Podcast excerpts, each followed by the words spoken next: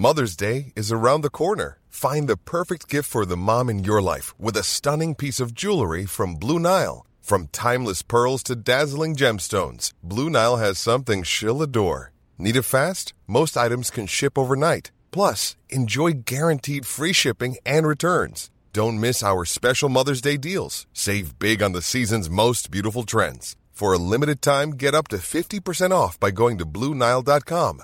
That's Bluenile.com. El Heraldo, La Silla Rota. Mesa de análisis e investigación con Alfredo González Castro y Jorge Ramos. Regresamos.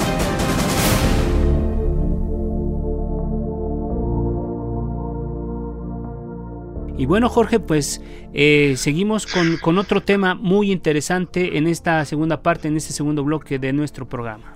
Sí, Alfredo Auditorio, buenas noches. Eh, de nueva cuenta, pues hemos estado abordando desde distintas ópticas el, tema de, de COVID-19. Eh, hace un momento tuvimos al secretario de Seguridad Ciudadana de la Ciudad de México, Omar García, eh, para ver cómo se está viendo el tema también de la seguridad. Y bueno, eh, en este momento, el, fíjate que hay un tema interesante, es el tema de la violencia contra la mujer que se ha estado insistiendo, este es la otra pandemia. Hay, eh, dice un, promocional del gobierno federal eh, para enfrentar esto, dice, antes de que la violencia se apodere de ti, deja de hacer ruido por favor, antes de que te enojes con tu pareja, antes de que te desesperes, cuenta, cuenta, cuenta hasta 10 y saca la bandera blanca de la paz. Se trata eh, de una campaña para visibilizar y combatir la violencia en los hogares. Sin embargo, bueno, pues en, eh, de acuerdo con los datos oficiales, en abril se registraron 267 eh, mujeres víctimas de homicidio doloso, que representa pues en, la cifra mensual más alta en estos registros oficiales. hasta abril el récord era de 257 víctimas registradas en diciembre de 2018, ya en el primer eh, mes de esta administración del presidente Andrés Manuel Observador. Además, bueno, se reportaron 70 eh, víctimas de feminicidio en abril. Eh, esto quiere decir que durante el confinamiento por la pandemia, por la COVID-19, pues aumentaron el número de mujeres asesinadas. Hay un promedio muy triste, muy indignante de 11 por día. Una tragedia. Una, una, verdadera tragedia que bueno, que más allá de las interpretaciones, pues las cifras hablan por sí solas. Y bueno, para hablar precisamente de este tema, damos la bienvenida a María Salguero. Ella es experta en temas de violencia de género. Ya el doctor Luis García López Guerrero, él es titular del Centro Nacional de Prevención del Delito y Participación Ciudadana del Secretariado Ejecutivo del Sistema Nacional de Seguridad Pública. A ambos, gracias por, por eh, aceptar nuestra invitación. Pero primero los invitaría a que escucháramos a nuestra compañera Frida Mendoza con una historia de esta terrible pandemia.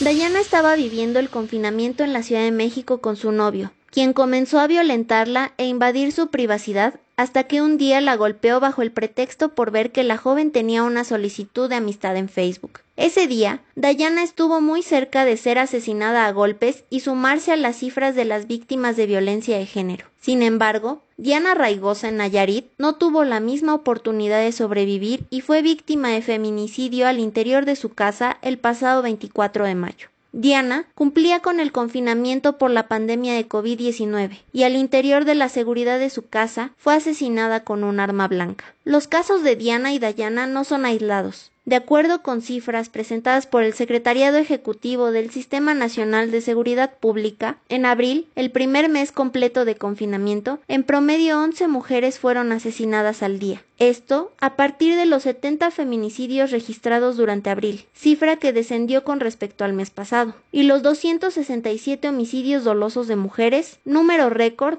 desde 2015. En el caso de las llamadas de emergencia realizadas por mujeres al 911, aunque hubo un descenso en las cifras de abril con respecto a marzo, las 60.543 llamadas por violencia familiar fueron 8.000 más con respecto a febrero de este año. Estos datos, aunque fueron refutados por presidencia cuando Andrés Manuel López Obrador dijo que el 90% de las llamadas eran falsas, las que se cuentan en el reporte del secretariado son las procedentes, es decir, las que sí se comprobaron que eran en relación al delito denunciado. Otros organismos, como el Consejo Ciudadano, que puso en marcha un esquema de denuncia a través de WhatsApp, reportó un incremento del 32% en la Ciudad de México, mientras que la Red Nacional de Refugios alertó de 100 mensajes de auxilio más a los que usualmente recibían al día a nivel nacional. Sin embargo, ante las constantes declaraciones por parte de Presidencia, han resultado movimientos como Nosotras tenemos otros datos, en los que ONGs como X Justicia y la Red Nacional de Refugios han señalado que podría tratarse de un subregistro en los feminicidios al presentarse un alza en homicidios dolosos de mujeres y que el confinamiento sí es un factor que detona la violencia de género al aislar a las mujeres de sus redes de apoyo. Y mientras la Secretaría de Gobernación pide que se cuente hasta 10 por la violencia familiar, las cifras muestran que ya son 11 mujeres asesinadas al día. Frida Mendoza, La Silla Rota. Decíamos, el presidente López Obrador ha dicho que eh, pues el 90% de las eh, llamadas al 911 son falsas. ¿Cuál es la realidad ante estas apabullantes eh, cifras y testimonios? le damos la palabra a María Salguero. Adelante, María. Pues vemos sí el incremento de llamadas, pero el hecho de que existe una llamada ya estuvo una, ya, ya hubo un pedido de ayuda, ¿no? El hecho de que a veces, es que a veces el problema es que muchos de los primeros que llegan pues son los policías, ellos no están capacitados en género. Cuando una mujer pide ayuda, ellos dicen, pues sí, las trasladamos al Ministerio Público, pero la quieren trasladar en la misma patrulla en la que va el agresor. Entonces ellas empiezan a desistirse a veces los mismos policías les dicen a las víctimas, pero está segura que quiere denunciar, solo va a perder el tiempo, le dice, o oh, no se ve tan agresivo, se ve tranquilo. Entonces, si no se, por eso a veces, bueno, es lo que comentan otras chicas que dan acompañamiento, que por eso se desestiman como una llamada de, no de broma, pero falsa. Ok. Pero también tenemos que, que por ejemplo, el, en la Red Nacional de Refugios han incrementado las, las llamadas de ayuda, se les incrementaron las peticiones de refugio a familias. Eh, dice que llevaban una diaria y ahorita por mes están llevando 19. Ok.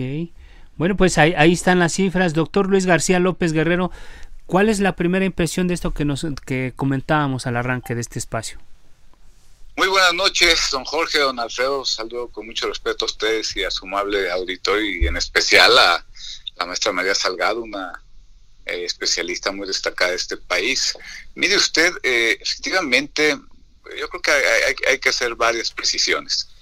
Primero, respecto del porcentaje de, llamadas eh, de emergencia o incidentes de emergencia falsos, efectivamente es así. Y eso es porque, eh, porque muchas, de, o este porcentaje, este gran número de, llamadas que han ingresado, pues muchas ocasiones son improcedentes, son, y son improcedentes por diversas maneras, por diversas eh, razones, porque son eh, de broma o porque simple y sencillamente se alertó desde la aplicación o porque son para pedir información, pero que no corresponden precisamente al sentido de un incidente de emergencia. Entonces, efectivamente, esto es así. Ahora, concuerdo y estoy plenamente de acuerdo con, con la maestra Salguero, un solo caso, una sola llamada, un solo incidente en contra de violencia en contra de las mujeres o de cualquier persona es motivo de indignación, pero sobre todo, don Jorge, don Alfredo, pues para una atención o una respuesta inmediata por parte de las autoridades del Estado mexicano. Y ahí vamos todos, todas las autoridades encargadas de este tema. Y, y, sobre todo eh, en una cuestión que, que ya se mencionó ahorita, eh, la no revictimización y no y no desestimar un llamado de emergencia porque pues mire usted eh, efectivamente podemos hablar toda una sesión sobre los números si han se, han incrementado o si están bajando o compararlos. El hecho es que eh, en el momento en que estamos ahorita nosotros viviendo en torno a, al, al COVID-19, pues sí debemos tomar una serie de, acciones importantes y es por ello que incluso ONU Mujeres hace una semana se dio a conocer un documento muy importante que establece las estrategias y recomendaciones para prevenir y responder a la violencia contra las mujeres, niñas frente a COVID-19. Y ahí en una dentro de las diversas estrategias que señala, precisamente, don Jorge, hay una que tiene que ver con esto que dice la maestra Salguero, la no revictimización, y que haya todo un sistema de atención integral que en donde hay una gran coordinación institucional para atender los casos. Porque mire, eh, puede pasar lo siguiente, hablando de las cifras otra vez. Eh, usted dio una cifra en, el mes de abril, pero puede haber un repunte o puede haber una disminución. Lo interesante saber eh, sería saber si en la disminución es cuáles son las barreras a las que se pueden estar enfrentando las mujeres o las víctimas para denunciar un hecho de estas características o incluso para hacer una llamada de emergencia. Es por ello que desde el Secretariado Ejecutivo del Sistema Nacional de Seguridad Pública, a través del centro, pues hacemos cruces de información en donde, desde luego, utilizamos datos como los que ha creado la misma maestra Salguero, con diversas fuentes, pero sobre todo estamos impulsando, don Jorge, una herramienta que está dentro de las estrategias de la ONU, que es eh, la prevención comunitaria a través de las redes. Estamos desarrollando con mujeres una gran red de, mujeres precisamente para que sea la misma participación ciudadana la que nos ayude a ir visibilizando cuáles pueden ser las barreras a las que se están enfrentando hoy por hoy las mujeres en una situación de COVID para poder denunciar o para poder acceder a un número de emergencia y que no queden en condición de vulnerabilidad. Claro. María Salguero, eh, preguntarte, ¿cómo, ves este tema? Eh, y a mí, una, una, una cosa que, que, me hace un poco ruido es esta eh, campaña que se está anunciando de sacar la bandera de la paz y que cuentes hasta 10.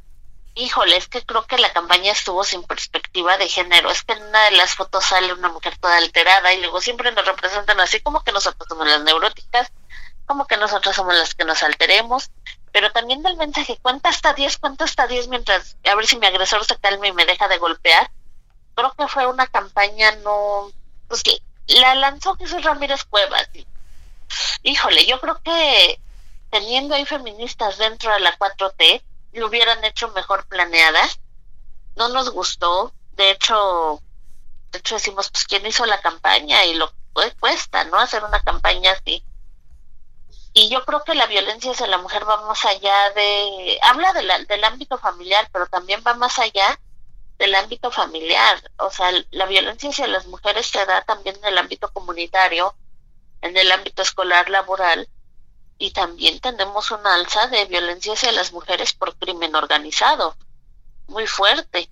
Por eso tenemos también el alza en abril de homicidios dolosos contra mujeres porque los grupos criminales, de hecho, el 6 de, presuntamente el 6 de abril de este año, sale un, sale un video, más bien es un video el que sale, donde los Viagras o la nueva familia Michoacán anuncian que van a matar a las mujeres, niñas y niños del cártel Jalisco Nueva Generación.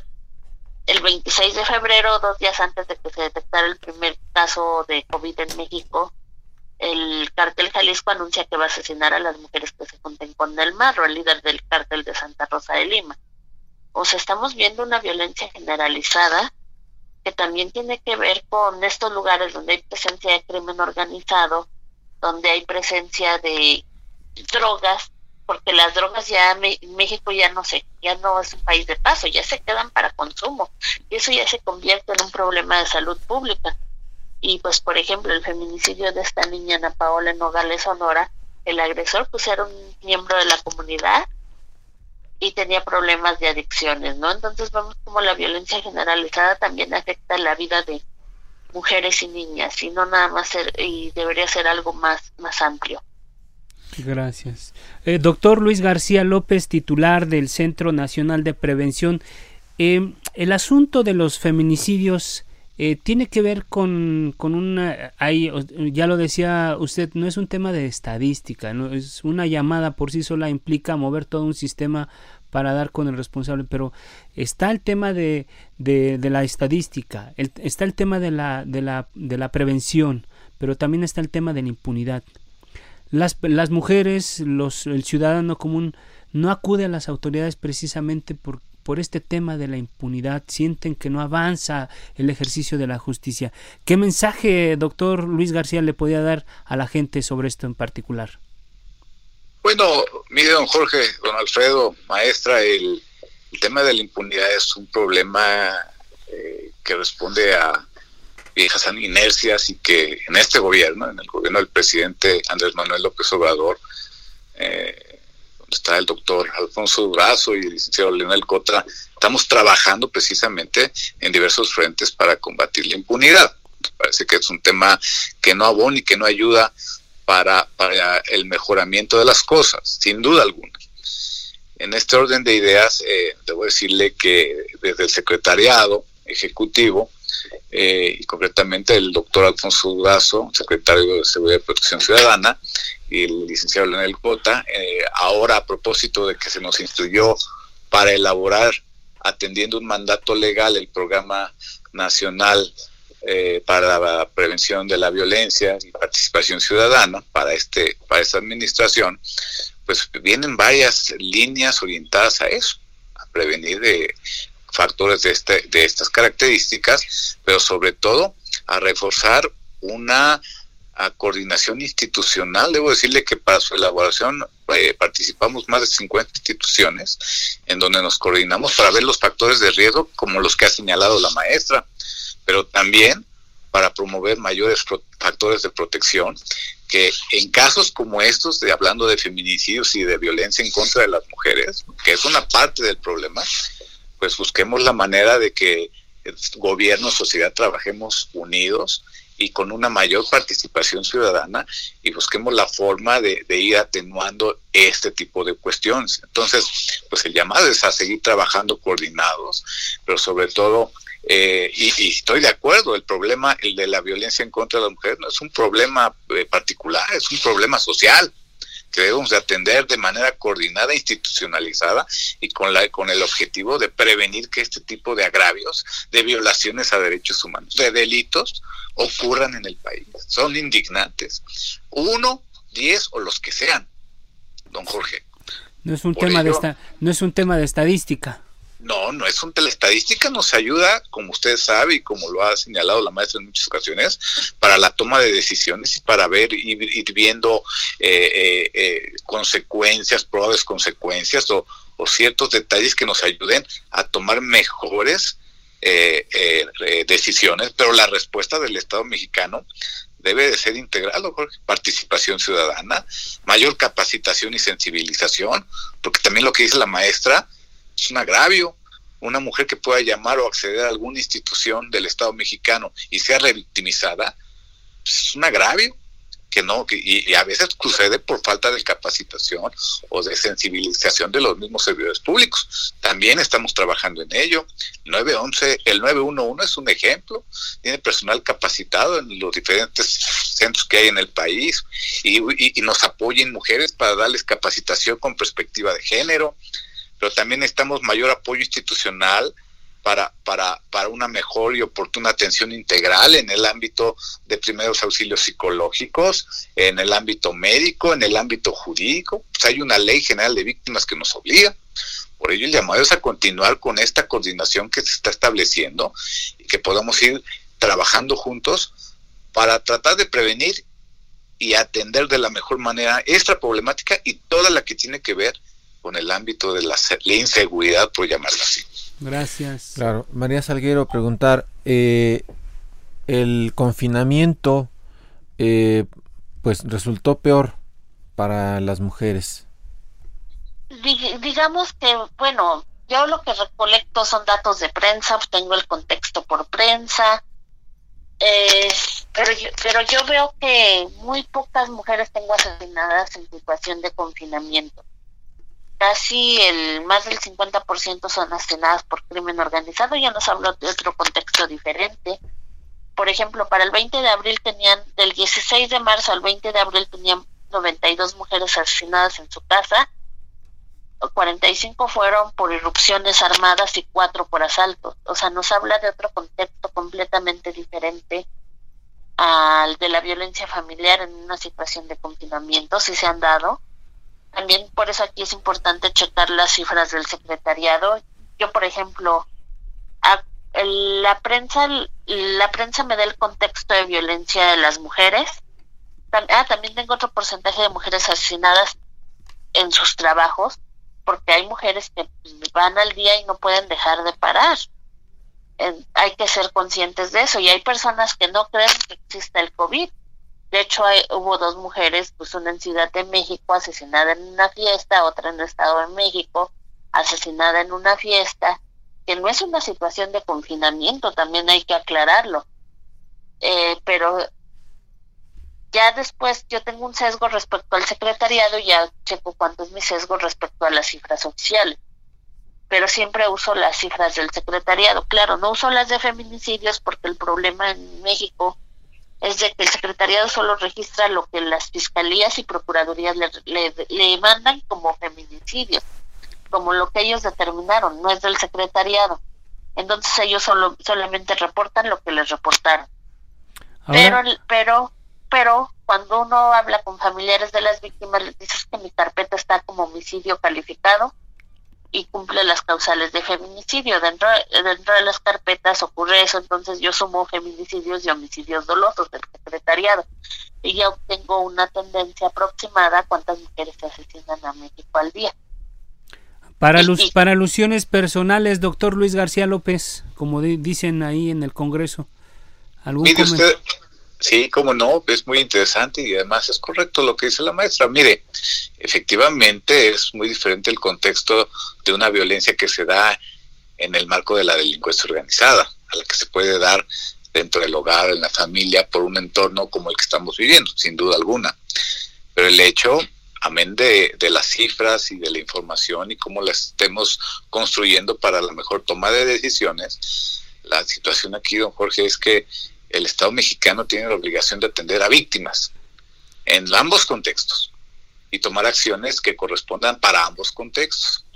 Eh, yo me he centrado efectivamente en el ambiente de COVID porque pues, así iniciamos, pero, pero debo decirle que, regresando un poco al Programa Nacional de Prevención que, que, hemos elaborado y que está en proceso de revisión, pues tiene también líneas específicas para este para estos contextos contextos de delincuencia organizada y bueno, pues ahí eh, hay otras instituciones que participamos y que participan para, para, para el desarrollo y, la ejecución de las mismas una vez que sea, que sea publicado, sin duda alguna, pero el hecho es que la violencia eh, tiene como consecuencia en cualquier contexto una víctima que requiere del apoyo institucional. Y nos parece que ahorita independientemente eh, de, del contexto, es decir, el que está prevaleciendo y en el que estamos enfocados, pues todas las instituciones del Estado mexicano tienen que ver con el confinamiento y, y, lo que estamos viendo es que en este contexto, pues el mayor o todas las mujeres puedan ser atendidas en caso de que tengan un o que hay que realizar un llamado de emergencia. Entonces, eh, ese, es la idea. Incluso yo le haría una invitación a la maestra para que se sume al, al programa nacional y que, que podamos después platicarlo y revisarlo, porque, mire, aquí es importante sumar. Es el momento de sumar, este, don Jorge, don Alfredo, porque, porque mire usted, eh, pues lo podemos ver en una ciudad tan grande como esta o en muchas comunidades eh, donde donde eh, hay unidades, hay muchas mujeres, hay muchas personas viviendo, familias, ¿qué hacemos para ayudarlas en caso de un, de, de, un contexto de violencia. ¿Y qué pasa si tienen barreras? Aquí la participación ciudadana es fundamental para hacer visible eso. Gracias. Estamos, ya en la recta final. de María Salguero, eh, 30 segundos nada más para despedir. Pues simplemente con las cifras del secretariado, pues ya casi se asesinan a 11 mujeres al día. Y también es importante estarla checando y pues a fin de cuentas pues hay que luchar por homologar el delito de feminicidio a nivel nacional. Muy bien, pues agradecemos a María Salguero, ella es experta en temas de violencia de género, y al doctor Luis García López, que él es el titular del Centro Nacional de Prevención del Delito y Participación Ciudadana del Secretariado Ejecutivo del Sistema Nacional de Seguridad Pública. Jorge, llegamos al final de este espacio. Llegamos al final del espacio, este, no sin antes, bueno, pues eh, agradecerles a quienes hacen posible eh, este, este programa, ¿no? Y, bueno, este, los esperamos a que nos, nos escuche el próximo martes a las 10 de la noche también en este mismo espacio. Agradecemos a Isaías Robles en la información, Orlando Oliveros en la producción y a Jorge Aguilar en los controles técnicos. Nos vamos, Jorge. Buenas noches, no se los olvide ser felices y quédense en casa. La polémica por hoy ha terminado. Te espera el próximo jueves para que, junto con los expertos, analicemos la noticia y a sus protagonistas. Esto fue El Heraldo, la silla rota, por El Heraldo Radio, con la H que sí suena. Hasta entonces.